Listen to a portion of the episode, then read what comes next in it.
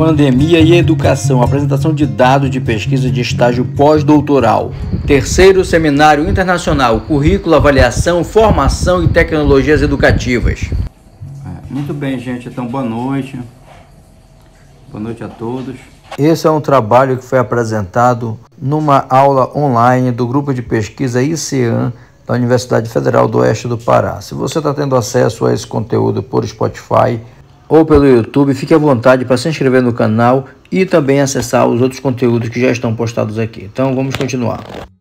A minha vez né, de apresentar a minha pesquisa. Essa pesquisa ela foi realizada no âmbito de um, um estágio de pós-doutorado que eu realizei sob a supervisão da professora Carlinda Leite, que é professora emérita e também catedrática. Esse é um, o título que eles têm lá para o último nível da carreira é professor catedrático. E, e, o título de emérito é uma, uma honraria que o governo português concedeu às pessoas que, que colaboram de modo bem relevante para o desenvolvimento científico. Aí na área da educação, a professora Carlinda é laureada com esse título. A gente está vivendo uma pandemia, então seria bem legal, bem atual, é, dedicar esse tempo de estudo para verificar situações que tenham a ver com a pandemia mesmo em si, né? Verificar como que as instituições é, reagiram à pandemia, aos impactos. Tive a ideia de fazer um comparativo entre o que acontece na Amazônia, que é escolhi como amostragem a UEPA e a UFOPA, né? portanto uma universidade estadual e uma federal, duas universidades públicas. E como uma amostra da lá de Portugal, também duas instituições públicas que foram o Instituto Politécnico do Porto, que seria equivalente ao Instituto Federal, é de maior prestígio em Portugal, em algumas áreas, principalmente é, em áreas como engenharia, que foi um dos cursos que eu que eu é, peguei de amostra, eu vou falar daqui a pouco da minha amostragem, e também a Universidade do Porto, porque assim, saem os rankings, né, a Universidade do Porto está sempre no topo ali. A Universidade do Porto, ela, em algumas áreas, ela é a número um. Na área de educação, ela atualmente é a número um de Portugal. Né? Então, a ideia inicial básica dessa, desse estudo era fazer esse comparativo entre ah, o que a gente verificasse aqui na, na, nas instituições da Amazônia e comparar com o que aconteceu em, em, em países né, considerados países de primeiro mundo, países em que é, o nível educacional, a questão da qualidade, a questão da prioridade também que o governo dá para esse setor, ele é um pouco diferente do, do daqui, né? Assim, pelo que eu percebi, para bem melhor. Muito bem, e aí dentro dessa digamos, dessa matéria geral de estudos, né, desse objeto geral de estudo, eu tive de fazer um recorte. E aí o recorte que eu fiz foi em relação aos cursos né, que, eu, que eu escolhi. E os objetivos dessa pesquisa foi, primeiro, conhecer essa realidade, depois analisar as consequências das medidas sanitárias de prevenção à propagação da Covid-19 é, nesses processos aí de ensino e aprendizagem é, que impactaram os estudantes das instituições. É, porque em todos os locais, não só aqui no Brasil, mas isso aconteceu no mundo todo, em todos os locais, quem passou a ser protagonista dessa resposta das instituições foram as tecnologias digitais, né, as tecnologias de comunicação, porque uma vez que, que foi chegado à conclusão de que era preciso se distanciar para tentar conter o avanço do vírus e no momento que a gente está vivendo aqui no século 21, as tecnologias digitais é, proporcionavam essa possibilidade de você estudar de modo remoto. É, alguns locais, como por exemplo em Portugal, eles chamam a distância. É, aí então as tecnologias digitais passaram a ser o ponto-chave para fazer as análises a partir é, dessa situação de emergência. Né? E também é, inferir né, a importância de planos alternativos para médio e longos prazos, é, como os que foram definidos na União Europeia. Eu li dois documentos que a União Europeia emitiu é, um já tinha relação com a, a pandemia e o outro bem antes da pandemia, ali na, na antessala da, da pandemia, que foi em fevereiro de 2020, em que eles já tinham um, uma, elaborado um plano de ação para é, incluir a população adulta, inclusive, nas tecnologias digitais. É um plano de alfabetização digital para todos os é, cidadãos europeus, inclusive cidadãos adultos, não, não apenas pessoas em idade escolar ou que estavam frequentando a universidade, mas é, que pudesse abarcar todo cidadão europeu para que é, pudesse ser alfabetizado digitalmente, esse é o termo que é utilizado no documento. Mas enfim, depois que eu li isso daí, aí eu, pô, será que no Brasil tem alguma coisa parecida? É, que foi ah, por causa disso que eu coloquei esse como um dos objetivos. É, na metodologia, a gente estava numa situação de pandemia, né? Eles levam muito a sério o, o distanciamento, lá é confinamento, né? Que eles usam lá no, no português de Portugal. É o confinamento, então, é, poucos cursos tiveram atividades presenciais como por exemplo os casos da, da área de saúde, que aqui também foi parecido, em que as atividades não eram apenas remotas, e, mas sim também presenciais. Né? Alguns da área de engenharia ou que exigia laboratório também tiveram essa possibilidade de fazer alguma atividade prática, mas a maioria dos cursos, inclusive de pós-graduação, eles ocorreram todo remoto. Então, é, e aí que é uma novidade, né? nessa metodologia em que eu tive de fazer essas entrevistas é, utilizando justamente o recurso da internet para ter acesso a essas pessoas. Então, eu entrevistei ao todo oito docentes que acumulavam um cargo de direção, coordenação e 14 docentes ao todo nas quatro instituições da amostra. E o intuito era buscar essas informações né, sobre as concepções, sobre as expectativas e percepções desses dirigentes sobre o efeito da pandemia. Na parte é, da tabulação dos dados, eu resolvi hoje trazer é, o exemplo de como eu fiz. Né? São, foram 14 entrevistas.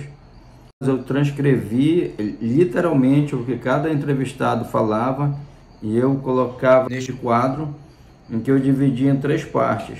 Uma, se você olhar, não sei se dá para ver aí, esse arquivo ele ficou com 44 páginas porque diminuiu né, o, o texto, então ele ficou mais comprido. É, dá um pouco de trabalho fazer, mas foi a maneira mais prática que encontramos de, de, de, fazer isso. Então aqui, então numa coluna eu tenho o conteúdo da entrevista, na coluna do meio aqui eu coloquei é, as observações. Que observações são essas? Observações que eu considero pertinente em relação ao que eu estou perguntando. E o, o, as perguntas todas elas foram feitas as mesmas perguntas para todos os entrevistados e essas perguntas elas eram divididas em eixos categoriais. Então o primeiro eixo era os impactos da pandemia. Aí eu fazia uma pergunta que tinha a ver com esse eixo e transcrevia aqui a resposta do, do entrevistado dentro desse, dessa coluna aqui que está colorida. Dentro é, dessa resposta, eu ia selecionando trechos que eu considerava que fosse importante para como marcadores da, dessas concepções que vinham aparecendo no decorrer das, das respostas. Então você tem no final aqui no meio, na coluna do meio, é, você vai ter frases, né, pequenas frases que vão resumir as ideias que, no, no meu caso, como, como pesquisador, considerei relevante para fazer essa avaliação. Aí depois tem o outro eixo, então eu ia vencendo os eixos e da mesma maneira vou tirando aqui as ideias principais da entrevista. Então, de uma entrevista longa de lá, 23 laudas, que eu acho que foi mais ou menos quanto ficou assim essas entrevistas, aí você tem uh, um texto bem menor, bem resumido com a ideia, que é com esse texto que você vai é, comparar, no caso foi o que eu comparei, né? A, os diferentes entrevistados, a concepção deles em relação a essa temática, né, que é essa, essa categoria, nos diferentes entrevistados. Então, isso é um, uma técnica que ajuda muito a, a trabalhar, né, a tratar os dados oriundos da entrevista, porque você consegue organizar então essas ideias e fica melhor para você comparar do que você comparar o texto todo. Eu vou ler a entrevista toda, eu vou ler a outra toda. Você tem de ler toda, evidentemente, né? Mas se você é, conseguir separar por etapas, quando você for comparar, vai ficar mais fácil de, de verificar é, o que cada um respondeu em cada tema, em cada é, eixo categorial que a, a, a, as entrevistas foram divididas. Está aqui para o slide agora. Então, essas entrevistas, elas foram semi-estruturadas, ou seja, elas tinham um roteiro, costumo deixar bem à vontade a pessoa que está me, me ajudando ali, fornecendo informações, mas eu tenho um roteiro de questões que eu não posso fugir delas para que seja perguntado exatamente a mesma coisa para todos. Né? Então, foi isso que eu fiz é, na, no manejo dessas entrevistas. É, então, essas estava no guião, né, como coloquei aqui, e a lista de dessas categorias, elas foram isso, né? Como, como a universidade reagiu à situação emergencial, né? Qual o papel social da universidade, a questão das aulas remotas, né? Ensino híbrido, que é essa realidade quando você tem ensino mediado pela tecnologia e ensino presencial também, né? E em relação à legislação educacional, e se também o entrevistado vislumbrava, é, o que, que ele vislumbrava para o futuro da educação a partir dessa experiência é, que nós passamos com o ensino remoto. Então, basicamente, as perguntas elas giravam em torno desse, desses eixos aí, e foi a partir disso que eu obtive as informações que é, resultaram em dois artigos científicos, é, todos os dois foram submetidos em revistas internacionais, e é, algumas dessas informações eu vou compartilhar aqui com vocês. Bem, primeiro, é, em relação ao FOPA, a UFOPA ela ficou 11 meses sem atividades, né, atividade regular né, de ensino. Você teve ali um, um momento em que é, houve um, uma oferta de um semestre especial para que os alunos que estivessem em fase de formação, né, de conclusão de curso, eles pudessem cursar disciplinas, mas regularmente mesmo as atividades elas foram é, suspensas até de março de 2020 a fevereiro de 2021. Então ali são 11 meses é, de suspensão. Isso é um, um, dado aí. A UEPA, por sua vez, ela ficou seis meses sem atividade regular de ensino e aprendizagem, né, porque ela retornou em setembro ainda de 2020. É, os motivos para que essa, essa, essa pausa tenha sido tão longa, né, residem, primeiro, a, no Brasil, nós não tivemos assim uma, uma orientação, né, uma, uma políticas públicas é, emanadas do MEC, que seria o, o esperado, é, visando se preparar para enfrentar a pandemia. Por exemplo, na realidade de Portugal, que foi o ensino que eu fiz é, para poder comparar, lá eles não ficaram parados. Teve é curso que não parou um único dia, que eles conseguiram passar. Hoje foi o último dia de aula presencial, amanhã já estava no ensino remoto. Tem algumas particularidades que eu vou comentar aqui, mas é uma diferença bem relevante. Né? Em que lá não parou e aqui você tem situações é, em que é, instituições não conseguiram retomar. Eu creio que tenham sido 15 é, que passaram muito tempo paradas. Né? A UFOPA é uma dessas 15. Tá? Então, é, um, uma primeira situação é a falta de discernimento, né, de, de, de, uma orientação do governo federal, de uma preparação. Então, as universidades tiveram de se virar é, por si mesma, porque não teve essa coordenação é, federal. Também, a, a, no caso da UFOPA especificamente, é, se chegou à conclusão de que uma parte relevante da clientela da universidade é composta por um público que não tinha condições de fazer esse acompanhamento remoto de um modo imediato. Nós sabemos que além do, do processo seletivo especial, a UFOPA também recebe pelo regular alunos oriundos de escola pública, alunos que se inscrevem também é, dentro dessa, dessa cota nas, nas subdivisões de cota, pessoas que têm, pela própria característica da região, pessoas que têm dificuldade é, socioeconômica, é, não tem internet em casa, internet Wi-Fi, que seria adequada para esse tipo de atividade, para ter aula todos os dias, acompanhá-la todos os dias. Então, isso resultou é, no empecilho para que a UFOPA, em especial, retomasse as suas atividades, deixando então esses alunos para trás, que era o que ia acontecer na prática. Inclusive, os representantes desses estudantes alegavam isso é, no, nos conselhos da universidade, no momento em que se começou a discutir isso ainda é, em 2020. Né? Tivemos ali encontros em final de março, tivemos encontros em abril, maio, e os representantes do, do, dos estudantes sempre alegavam isso. Inclusive, é, existe rep representação é, específica é, dessas populações que acessam a universidade por meio do processo seletivo especial, né, que são indígenas e quilombolas, e que muito bem representaram ali essa demanda diante do conselho. E isso também foi um, um deu assim um impulso para que a universidade também se mexesse para tentar resolver ou dirimir essa problemática. No caso da UFOP, isso também foi, aconteceu na UEPA, tá, gente? Só que na UFOPA, por ter sido mais longo, eu estou dando uma ênfase maior nisso. É, uma das situações que foram é, trabalhadas para tentar dirimir esse, esse problema foi a, a, acesso, fazer com que os alunos acessassem a internet. Então, foram disponibilizados chips com dados é, para que esses alunos pudessem é, acessar a, as aulas remotas. Né?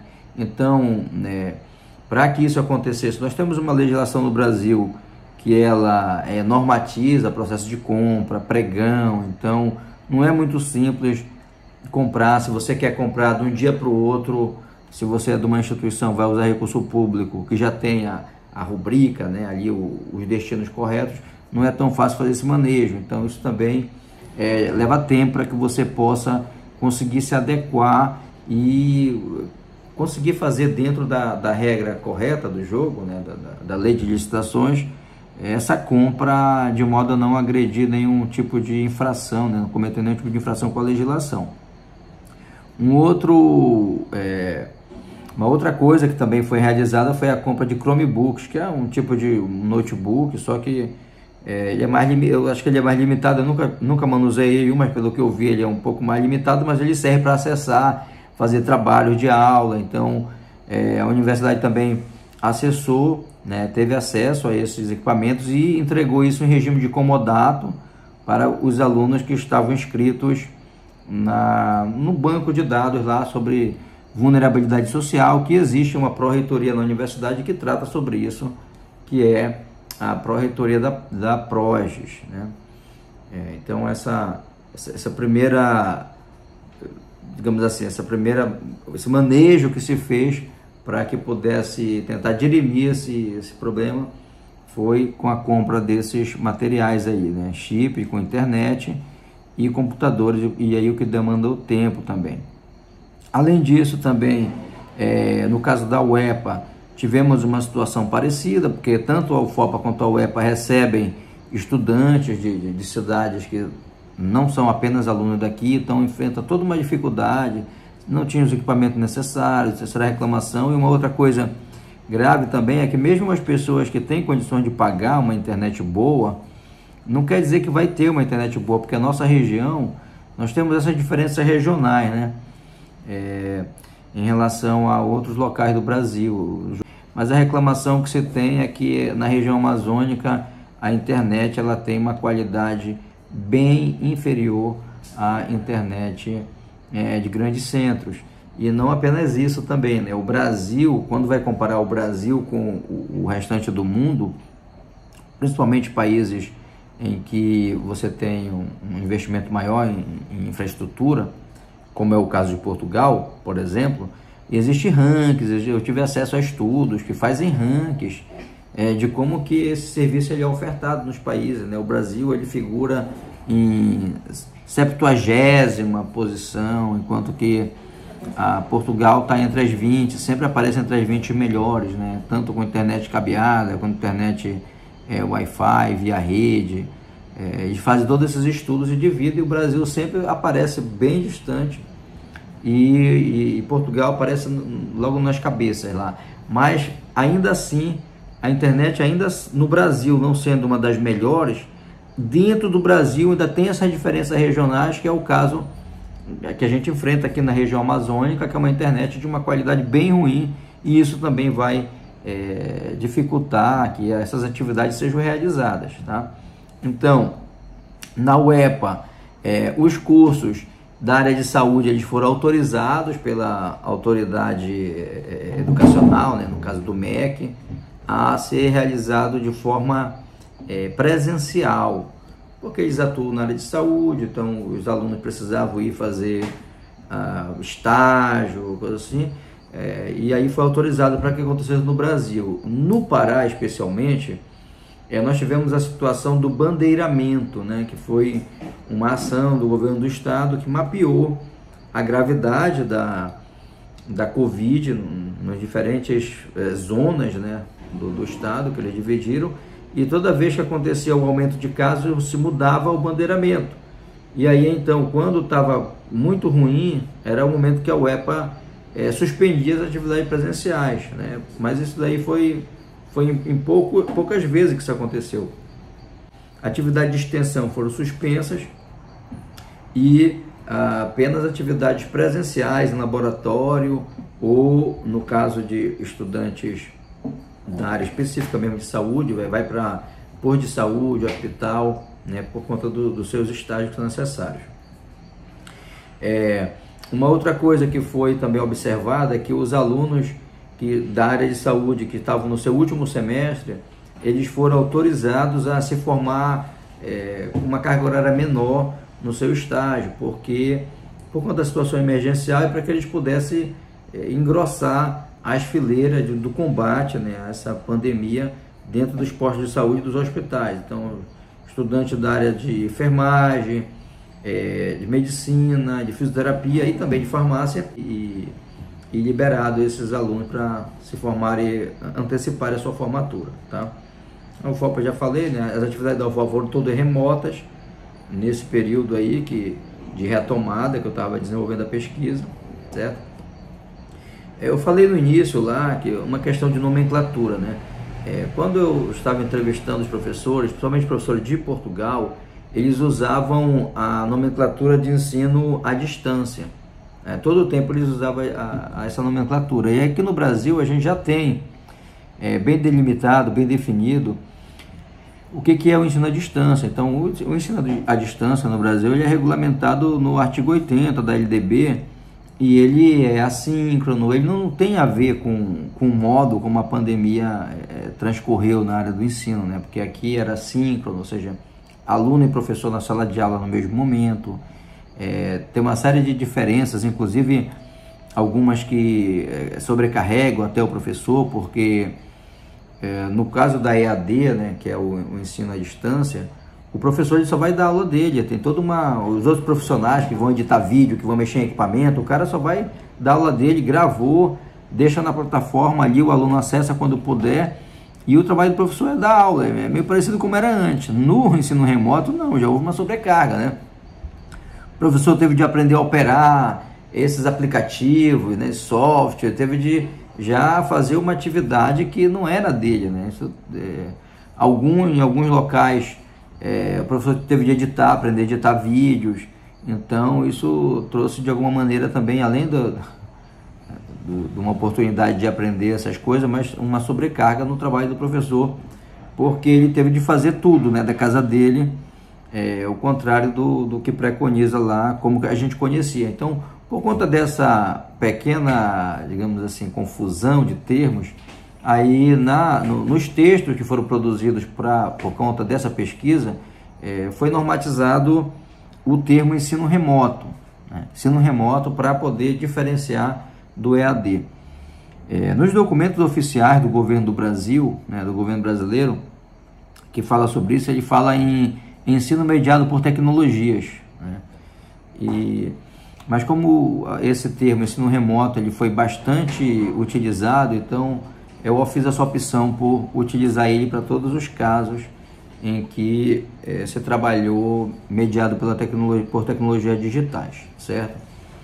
É, uma coisa que eu percebi nessa pesquisa é que o Brasil ele não tem nenhuma iniciativa governamental é, no sentido de buscar ampliar o acesso é, das pessoas às tecnologias digitais. Tá? Isso para fins educacionais, nem para outro fim, mas especificamente na pesquisa, para fins educacionais.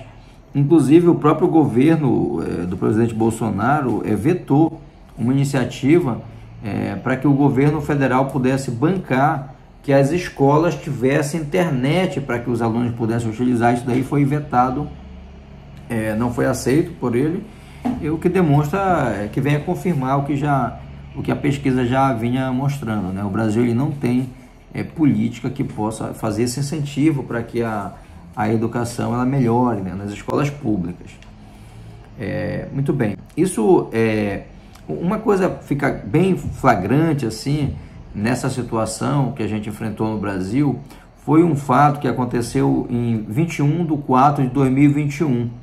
Eu não sei se vocês estão na, na nossa sessão aqui, é, se todos acompanharam, mas nessa data aí foi aprovado pela Comissão de Educação da Câmara um, um, projeto de lei, né, que é esse 5595, que ele tornou a educação como um serviço essencial. Aí, pô, mas não isso é bom, porque é, quem, principalmente quem milita na educação nunca vai querer ficar contra um projeto desse, né? Pô, se a educação é essencial, então é isso aí, vamos, vamos em frente, vamos, vamos levar adiante essa ideia, né? Mas não era no sentido de investir em essencial no sentido de investir em em equipamentos, em melhoria da infraestrutura. Não, não era para isso. Esse projeto de lei aí era para proibir, aliás, era não, é para proibir que haja interrupção das aulas, mesmo em tempos de pandemia. Isso é claro lá nesse projeto. Né? Que mesmo que esteja correndo risco de vida, não é para as aulas serem suspensas. As instituições de ensino privado no Brasil amargaram um prejuízo bilionário por causa da pandemia. Das instituições privadas, é, principalmente universidades, grupos é, grandes aí da educação privada do, do, do, nosso país.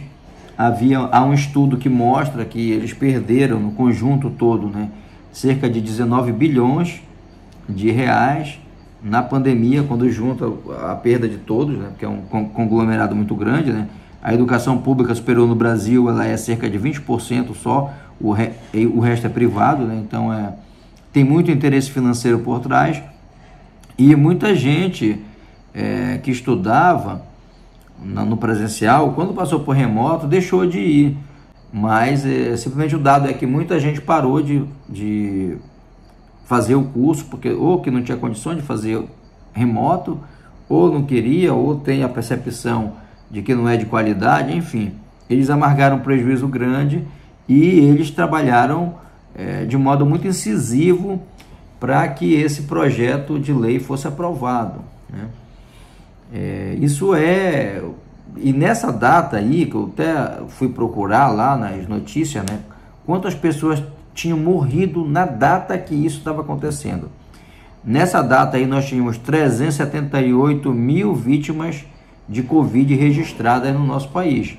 Né? E mesmo assim isso não, não comoveu a, a força do dinheiro. Né? O, a força do dinheiro foi mais importante do que qualquer outra situação que se colocasse aí é, na frente dos interesses desses grupos econômicos. É, eu havia mencionado lá no início que na União Europeia eles estavam com um planejamento né, e colocando em prática já ações para alfabetizar digitalmente as pessoas, é, cidadãos é, europeus. Né? Então eu tive acesso a dois documentos, né? Esse plano de, de educação digital, que ele vai, a meta dele é de 2021 a 2027, que isso daí já é de depois da pandemia, né, que se uh, ficou claro, ficou bem evidente que as tecnologias digitais elas exercem um papel muito importante, elas podem ser usadas é, inclusive para fins educacionais, mas não só isso, também é, fazer com que os cidadãos europeus dominem esse, esse meio, porque é, é isso que vai definir uh, o rumo das economias no futuro. Então eles não querem que os europeus fiquem de fora, até porque é, isso pode gerar oportunidade de emprego, de, de, de aquecimento da economia, que a pessoa é, conhecendo sobre isso, é isso que fala no documento, conhecendo sobre isso, ela pode inclusive empreender né, no mundo digital e tem é, muitos casos que, que tiveram êxito, etc. É o, um tipo de argumentação que, que trata disso. E também é, não se sabe se essa vai ser a última pandemia que a humanidade vai, vai enfrentar, dado que as ações humanas avançam cada vez mais é, no meio ambiente, então provavelmente essa não vai ser a última dificuldade que a espécie humana vai enfrentar. Então, visando isso, é, se tem uma série de ações nesse documento, que é um documento oficial da União Europeia, né, é, para ser colocado em prática até 2027, certo? Visando essa inclusão digital nas pessoas. Um outro documento, e esse que eu mencionei, né, que ele é anterior à pandemia, ele é de fevereiro de 2020. É, esse documento, ele vai, aliás, ele não é anterior à pandemia, desculpa, ele é anterior à, à fase mais de emergência global, né, que começou ali a partir de final de, de fevereiro, início de março, que ela que ficou mais grave, que viu que não ia ter como controlar, né? E esse documento aqui, ele não, não trata muito sobre essa questão, ele trata mais sobre aperfeiçoar o futuro digital da Europa. É esse que é o teor do documento, é esse que é Sharp, né? Europe Digital Future, que ele vai é, trazer essas metas né, para que a, a, União Europeia ela possa é, utilizar de modo eficiente as tecnologias digitais, inclusive casando ali com a, a, a questão da sustentabilidade. Né? Então ela visa é, que a União Europeia seja uma sociedade aberta, democrática e sustentável, e em que o uso das tecnologias poderia ajudar a Europa a ter um impacto neutro no clima esse daí ele já é mais longo, né, esse plano, que ele já vai até o ano 2050. Então são ações que eles pretendem é, desenvolver até o ano 2050, que casa a questão da tecnologia, a questão da democracia, a questão de deixar essa sociedade mais aberta e é, mais sustentável. Esse que eu estava falando. Né? Então, é, o que eu percebi é que a União Europeia trabalha com esse planejamento né, de, de incluir questões educacionais, de incluir é, essa educação, até a educação é, não formal, né, porque vai atingir pessoas que não estão dentro da, das escolas e também das escolas. Né? E no Brasil, a gente não tem nenhuma iniciativa que, que vá nesse sentido, pelo contrário, né? no Brasil o que se percebe é uma volta. Não, está tendo pandemia, vamos voltar para a escola, vamos voltar para a universidade presencial é, que eu preciso lucrar. Isso é um lobby que ele não vem do setor público. Né? Em geral, o setor público ele trata com mais prudência essas questões relacionadas à vida, né? essa questão de valores que, que relacionam à vida. Em relação ao recorte que foi feito nessa pesquisa, é, eu escolhi quatro cursos para fazer mais especificamente a, a, pesquisa neles. Né? Na UFOPA foi o curso de Engenharia Civil, que funciona em Itaituba, e o curso de Pedagogia, que funciona aqui em Santarém. Por que, que o curso de Engenharia Civil? Porque é um curso que exigiria muita atividade prática, prática de laboratório, é, manuseio de materiais. Ainda que a UFOPA é, tenha colocado esse curso recentemente, mas a ideia era verificar como que esse curso estava se saindo na, nessa época de emergencial, né, de, de, suspensão de aulas presenciais e aulas mediadas pela tecnologia da informação. É, na UEPA foram escolhidos dois cursos da área de saúde por conta desse apelo também da prática, né? Então, medicina e fisioterapia. Lá em Portugal, na Universidade do Porto, foi o curso de Ciência da Educação e o curso de Medicina e no Instituto Politécnico do Porto o curso de Fisioterapia, para coincidir com o da, daqui da UEPA, né? E o curso de Engenharia Civil. Né? Então, eu é, entrevistei os professores coordenadores desse curso, desses cursos, e a partir das informações que eles repassaram, é, trabalhar com a, aquela tabulação de dados para verificar como que essas fazer essa analogia, né, comparação para que a gente possa é, perceber essas diferenças, certo? Muito bem, é, no final, só para encaminhar aqui essa apresentação final, sem que o, os artigos estiverem publicados, eu vou compartilhar no, no, grupo lá com os colegas. Quem quiser ter acesso à leitura é, dos resultados integrais dessa pesquisa vai estar tá, é, nesses artigos.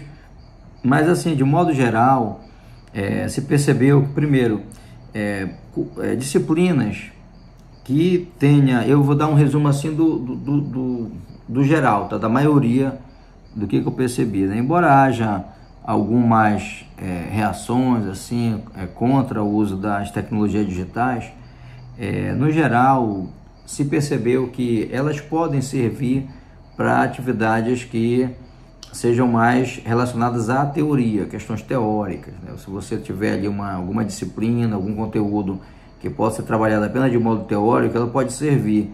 Também uma outra é, situação que, que, que, foi vista assim, de muita utilidade é as reuniões, como essa que a gente está fazendo aqui agora, é, reuniões é, para diversos, diversas finalidades. Né?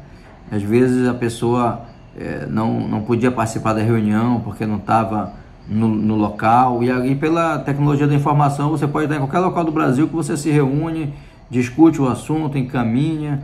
Né? Questões, por exemplo, de defesas científicas, coisa que acontecia com ressalvas antes, né? É muito raro. E às vezes era até difícil, porque tinha de pagar, você queria trazer um pesquisador lá de Minas, lá de, Rio Grande do Sul, da Bahia, do Rio Grande do Norte, ou até mesmo aqui de perto, de Belém ou de Manaus, era um, uma burocracia grande para pagar diárias e passagens, era um, todo um, uma situação, né? Isso, no relato da maioria das pessoas, isso veio a, a normalizar que essas reuniões aconteçam pela internet facilita muito o intercâmbio de ideias, a troca de informações, inclusive com pesquisadores é, renomados que poderiam não conseguir encaixar uma, uma vinda deles, por exemplo, aqui na Amazônia, mas que pela, pelas tecnologias digitais você pode fazer um evento online onde a pessoa tira lá um, uma hora, duas horas do tempo dela e e, e, participa, né? Isso foi uma coisa que foi assim relatado como uma coisa muito boa, tá? É, afora isso, houve essa a ideia de que as atividades presenciais, né, aquelas atividades que precisam de uso de materiais, manuseio ou o próprio corpo, como no caso dos, dos cursos da área de saúde, elas, são inviáveis é, de serem trabalhados de modo remoto, né? tem de ser presencial, porque exige toda uma técnica de manuseio, inclusive do corpo humano, no, no caso da área da saúde, no caso da engenharia, é, de, de, experimento, de fazer cálculo, de colocar em prática é, usando materiais, né? e também no próprio curso de pedagogia também foi relatado que muitas atividades é, exigem a presença do aluno. E sem falar que foi unânime a parte de que a o ensino remoto, ele, ele, apesar de ele ter essas eh, facilidades, né, que eu mencionei há pouco, ele também vai ter, é, vai, não vai proporcionar ao estudante essa vivência, a vivência na academia, a vivência num ambiente crítico, num ambiente participativo, num ambiente de debate, e que são dimensões da formação de um acadêmico que vão estar fragilizadas é, na, nessa relação que se estabeleceu pelas, por intermédio das tecnologias digitais. Nesse sentido, é, o fato de ser presencial, do aluno poder frequentar ali, estar é, inserido em grupo de pesquisa, estar inserido nas atividades presenciais, na percepção dessas pessoas que contribuíram na pesquisa, é, é, é prejudicado, tá? fica prejudicado. Então, é, nesse sentido, por mais que haja uma é, vantagens, né, como eu mencionei, no uso das tecnologias digitais, mas algumas dimensões são prejudicadas, certo? Então, alguns cursos, alguns coordenadores disseram que tão logo seja nessa, é, possível, já volta presencial, porque é, a, o uso da, das tecnologias digitais não foi assim uma coisa programada. Olha, nós podemos fazer as aulas assim, vamos fazer. Foi uma coisa, como diz, emergencial for, e forçada, né? E então, no futuro, é, pode até ser que isso se torne mais comum, mais corriqueiro, mas que para o momento, pelo menos a maioria dos que eu entrevistei, é, querem voltar para o presencial o mais rápido possível. Tá? E em síntese, né, o estudo permitiu saber que as tecnologias digitais constituem um excelente recurso para aprendizagem, mas não são percepcionadas, isso é de Portugal, viu gente? Eu escrevi para lá, né? Como substitutos de processos de ensino e aprendizagem apoiados no contato presencial de professores e estudantes. É neste contato, pelas oportunidades que oferece, que se encontram condições para a construção e aprofundamento do conhecimento que compete à formação superior proporcionar. Então é isso. A, a, essa, essa questão do ensino online, né, como eles chamam lá, o ensino online, ele teve as suas, tem as suas particularidades que podem ser consideradas vantajosas, mas que para o momento ele não tem condições de substituir as atividades presenciais. Então, gente, é, basicamente, eu, resumi aqui, não trabalhei todas as informações para não ficar muito longo, mas resumidamente foi isso que nós encontramos na nossa pesquisa, né? uma pesquisa que eu pretendo continuar com ela, eu já estou elaborando agora é, os formulários, porque agora eu vou, eu vou querer saber dos alunos, né? Teve a, a versão dos professores, dos coordenadores, agora é importante saber é, como os alunos de diferentes cursos percebem essa, esse impacto dessa educação remota na sua vida. Eu vou até aproveitar para comentar algo que eu não tinha comentado na, naquela primeira fala inicial, né? Em relação à observação assim, geral que o Bruno fez, né? Questão assim, é, Bruno e, e, demais colegas, né? É, o, o, aluno, você fala assim, né? Como é que o aluno aprende? É, o aluno aprende a partir de estímulos, né? A grande questão é que foi colocado pela maioria dos professores uma, uma coisa parecida com o que você está falando, que o ensino remoto, né? E aí é importante, a gente que trabalha com educação, a gente que trabalha com pesquisa, é importante quando a gente for falar sobre isso, a gente sempre diferenciar, né?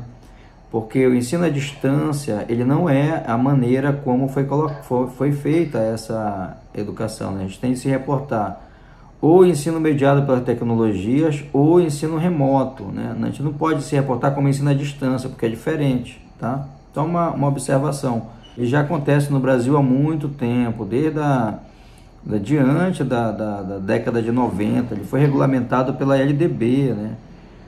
que é de 96. Então, tem muito tempo que a educação à distância acontece no Brasil. Antes era com fascículos assim de revistas. É, depois por aqueles, não sei se é do tempo de vocês, Bruno, eu não sei a sua idade, mas é, já foi pela aqueles é, VHS, umas fitas, sabe? Que a pessoa botava no, no videocassete para assistir em casa. Depois foi por DVD. A, a, eu estou te falando da evolução do ensino à distância, certo? Aí hoje, como a, as tecnologias digitais, a internet está aí, hoje a maioria dos cursos, eu não sei se todo, mas a maioria acontece pela internet. E é assim, às vezes um curso tem 5 mil alunos, 50 mil alunos, muita gente. Porque a pessoa se inscreve, não tem sala de aula, a pessoa entra no site, assiste a aula quando quiser, quando puder, tem prazo para fazer prova, etc. Nunca vê o professor, é diferente do que a gente está tá trabalhando aqui, mas eu entendi o que você estava falando. Você, a sua ideia é muito semelhante à ideia da maioria dos professores. Todos os professores falaram exatamente o que você, o que você mencionou, né? Que há um prejuízo é, de algumas dimensões do, do crescimento mesmo, né? porque a aprendizagem não seria só você aprender lendo aquele texto, mas com toda uma, uma situação de vivência, é, de grupo de pesquisa, de participar de debate, de estar tá, é, ali tendo oportunidade de encontrar com contraditório, né? É, o, a resposta que esses professores deram, Bruno, ela é muito, muito parecida com é, esse a sua fala final, né? De que, que você se coloca contra, né? É, esse, esse ensino, aí você, eu estou fazendo essa coisa porque você falou que é contra o ensino à distância, que é o que já acontece no Brasil há muito tempo. E uma parte dessa, dessa percepção que a gente tem, a gente que estuda é, presencialmente, né, que, que, estudou principalmente em universidade pública, que é o nosso caso, é, a gente tem uma percepção de que esse ensino não tem qualidade porque, de fato, até as avaliações que essas instituições fazem por meio do ENAD, certo? Que pode ter uma série de críticas ao ENAD, mas é a única forma de aferir, né? E é muito ruim a avaliação dessas instituições no ENAD, né? É bem baixo mesmo. Então, é, isso, é, digamos assim, que, que, demonstra uma fragilidade nesse tipo de ensino, de fato, né? Tem, tem como comprovar isso com dados, certo?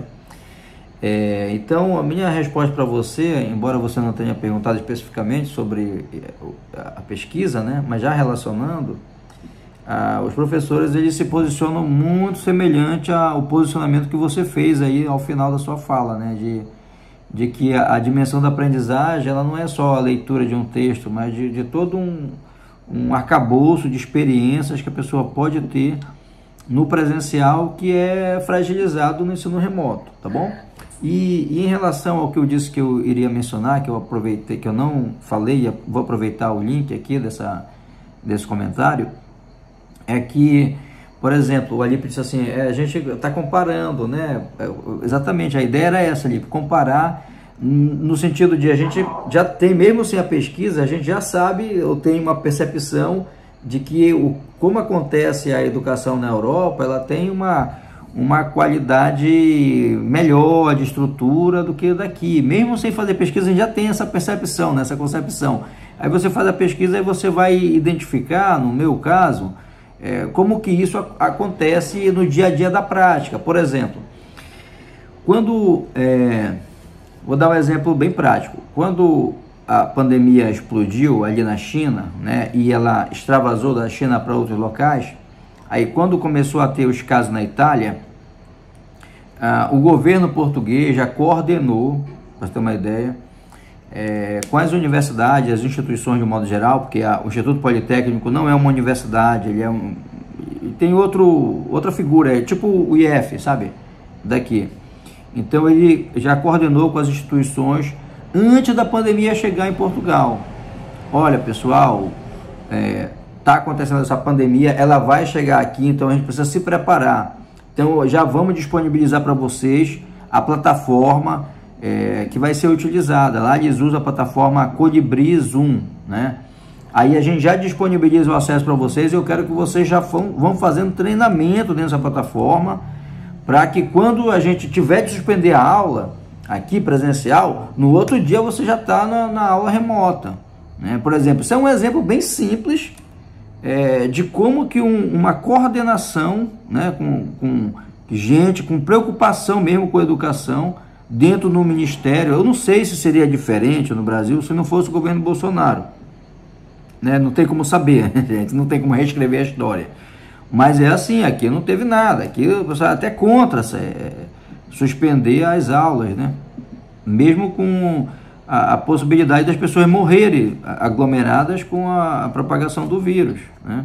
Mas são exemplos assim bem, bem simples, que, é, que não é coisa difícil de perceber, pô, mas se, se, a gente tivesse também tomado medidas parecidas aqui, uh, mas a gente não teve coordenação né, para fazer isso.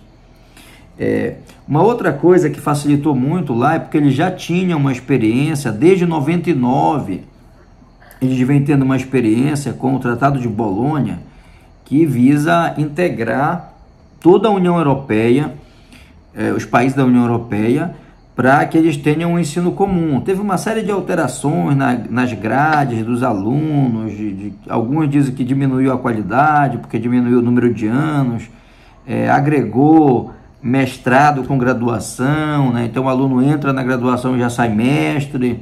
Tem uma série de, de, de nuances aí que eu não vou entrar em detalhes, mas uma coisa prática que aconteceu, que facilitou para essa migração desses alunos lá especificamente, foi que ele já trabalhava com o B-Learning, que é o blended, né? que é quando é, os professores eles já tinham esse hábito de usar uma plataforma chamada Moodle, tem gente que usa no Brasil essa plataforma, eu nunca acessei, mas é uma plataforma que já era usada correntemente pelos professores para, tipo, ao invés de passar uma atividade de casa no, no quadro ou numa apostila, o cara botava no Moodle lá, o professor. Era, isso era, era comum, essa informação que eu obtive de vários docentes. Era comum usar essa plataforma, então os alunos já tinham esse hábito.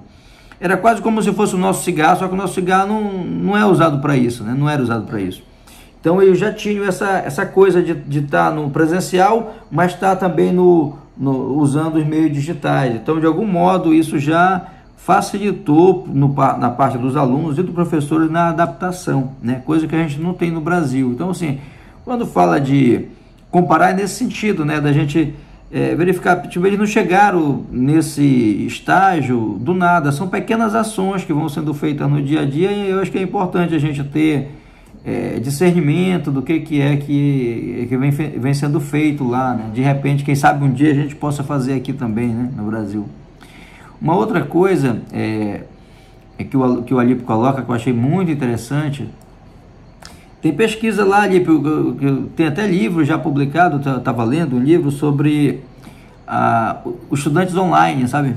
Isso que tu colocas aí da, da, dessa percepção de que o aluno do nono ano tem um aprendizado, aprendizado é, semelhante ao aluno de quinto ano, isso também tem muito a ver com a. Nós não temos, infelizmente, é, esse hábito, né, assim, no nosso alunado, eu, eu trabalho com escola pública, sou professor do, do, da rede estadual, né, é, essa questão do aluno estudar por conta própria, o aluno, não quero generalizar, mas todos os alunos que eu tive contato são assim, só fazem trabalhos porque vale nota, né, e às vezes é um trabalho bem, bem, bem mal feitinho, sabe, aí é uma série de situações, pessoa assim, bem humilde, né, gente que tem de de lutar pela sobrevivência, às vezes falta o básico em casa. Então tem uma série de outras coisas que tem de levar em consideração, mas na prática o aluno ele não tem é, nem a disposição, nem o, o hábito de é, ter esse estudo autônomo em casa, né? que seria é, algo necessário para esse tipo de ensino remoto, né? porque se você está só em casa você tem de, de, de, se virar sozinho, né? estudar sozinho.